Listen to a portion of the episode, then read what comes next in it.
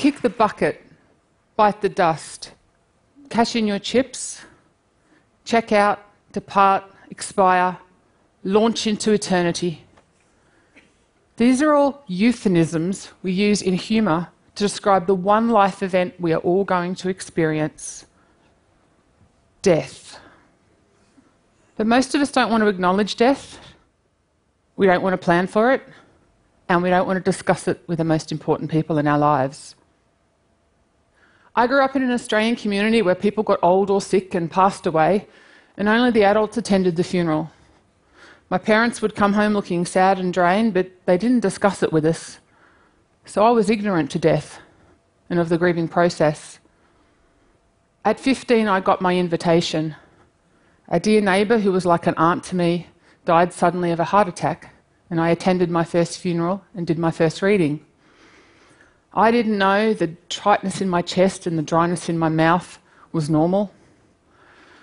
The celebrant got some of the facts wrong, and it made me really angry. He talked about how she loved knitting. Knitting. He didn't mention that at 75, she still mowed her own lawn, built an amazing fish pond in her front yard, and made her own ginger beer. I'm pretty sure keen knitter isn't what she would have chosen for her eulogy. I believe if we discuss death as part of day to day living, we give ourselves the opportunity to reflect on our core values, share them with our loved ones, and then our survivors can make informed decisions without fear or regret of having failed to honour our legacy.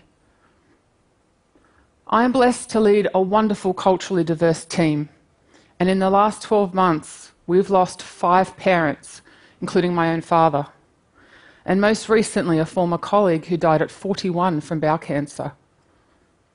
We started having open and frank conversations about what we were experiencing. We talked about the practical stuff, the stuff no one prepares you for dealing with government agencies, hospitals, nursing homes, advanced care directives, funeral directors, and extended family members. Making decisions about coffins, headstones, headstone wording, headstone font size, all while sleep deprived. We also discussed some of the issues triggered by our various cultural backgrounds, and we realised there can be some significant differences in how we honour the passing of a loved one. A great example of this is sorry business, practiced by Aboriginal and Torres Strait Islander people.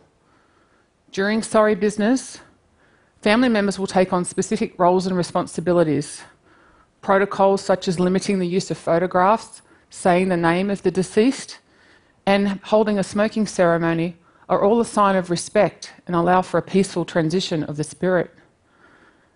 These customs can be a complete contrast to those we might practice in Western cultures, where we would honour the memory of a loved one by talking about them and sharing photographs.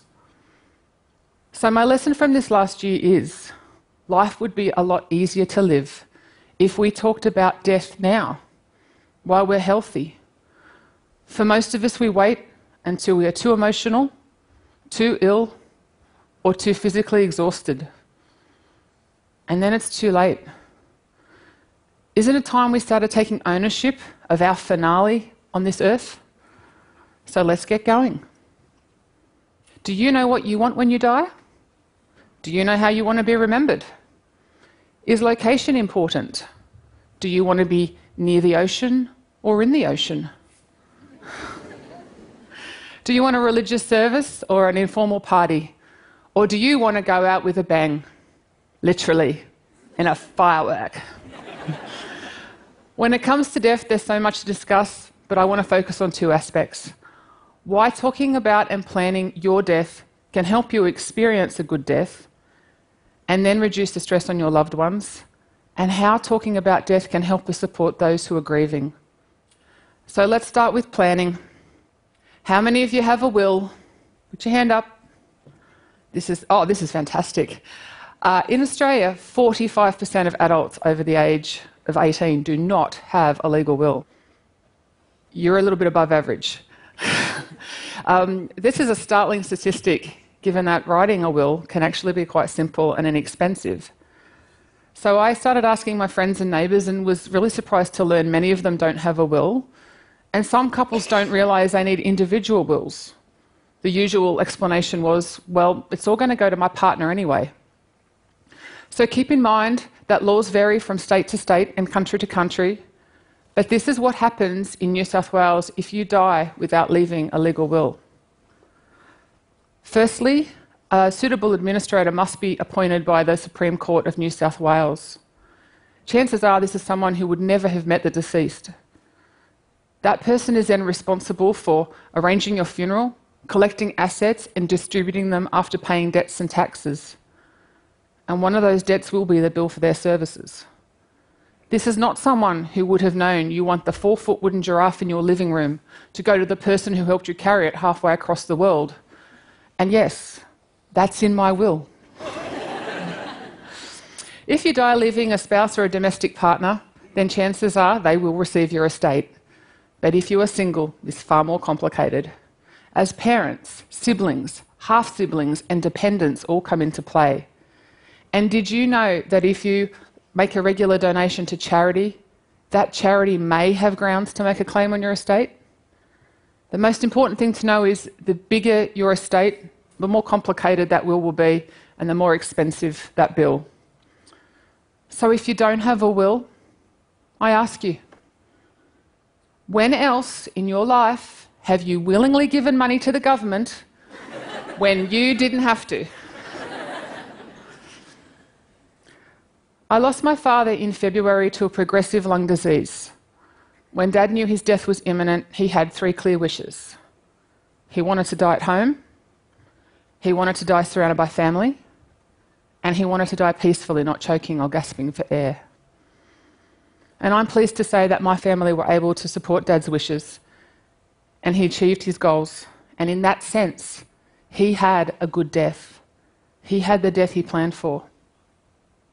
Because Dad wanted to die at home, we had to have some pretty tough conversations and fill out a lot of paperwork. The questions on the forms cover everything from resuscitation to organ donation. Dad said, take whatever organs you can use.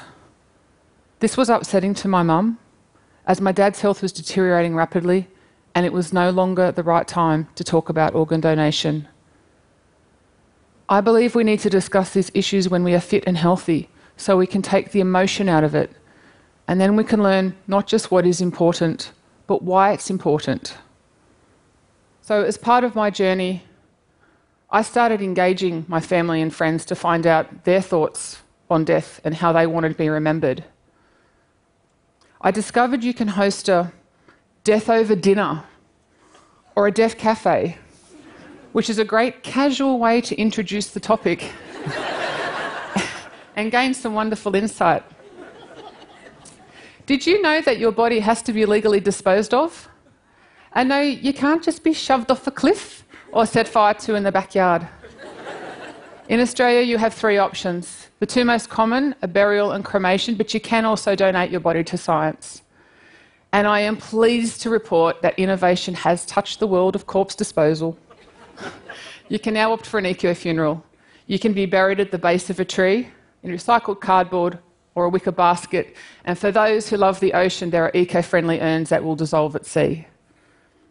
Personally, I plan to be cremated, but given that I get seasick, I can think of nothing worse than having my ashes flung into a huge ocean swell. I've actually bought a plot in the rose garden next to my dad. I call it my investment property.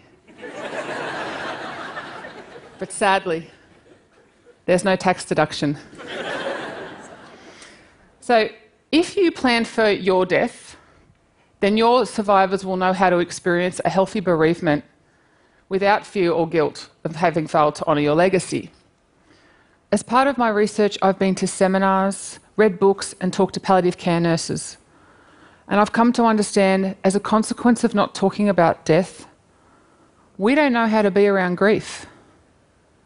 And on the flip side, if we talk about death more, we will become more comfortable with the emotions we experience around grief. I discovered this year it's actually a privilege to help someone exit this life.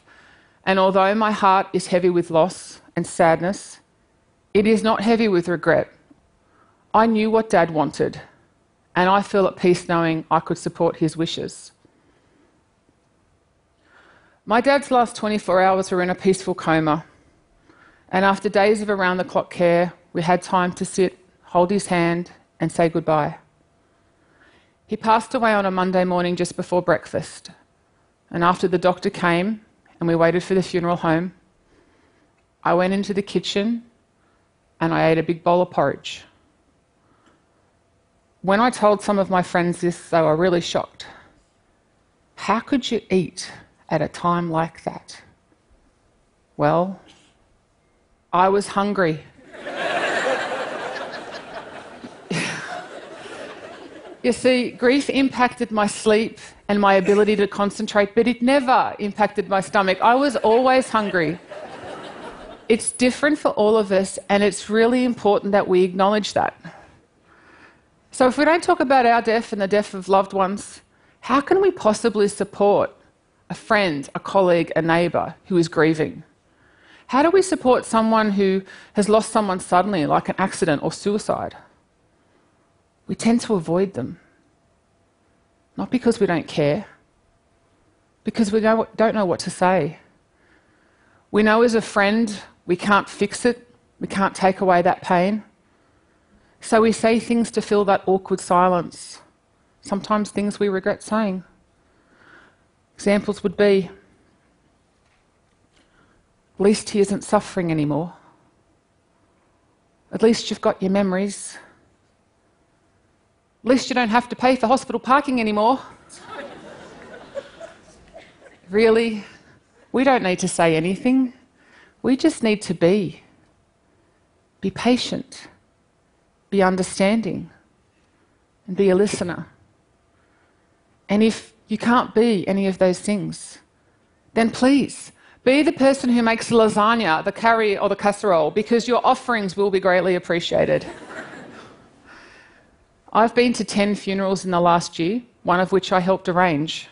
They ran the full gamut a very solemn Greek Orthodox service, full Catholic requiem masses, and a garden party where I made a toast while scattering my friend's ashes around her garden with a soup ladle.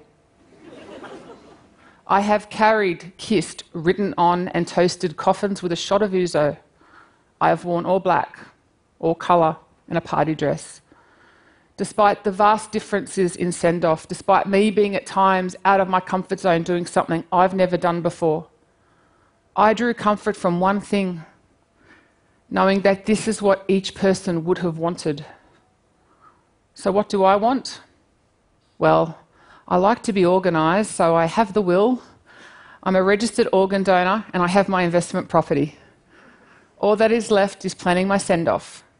A big party, lots of champagne, colour, laughter, and of course, music to remember me by. Thank you.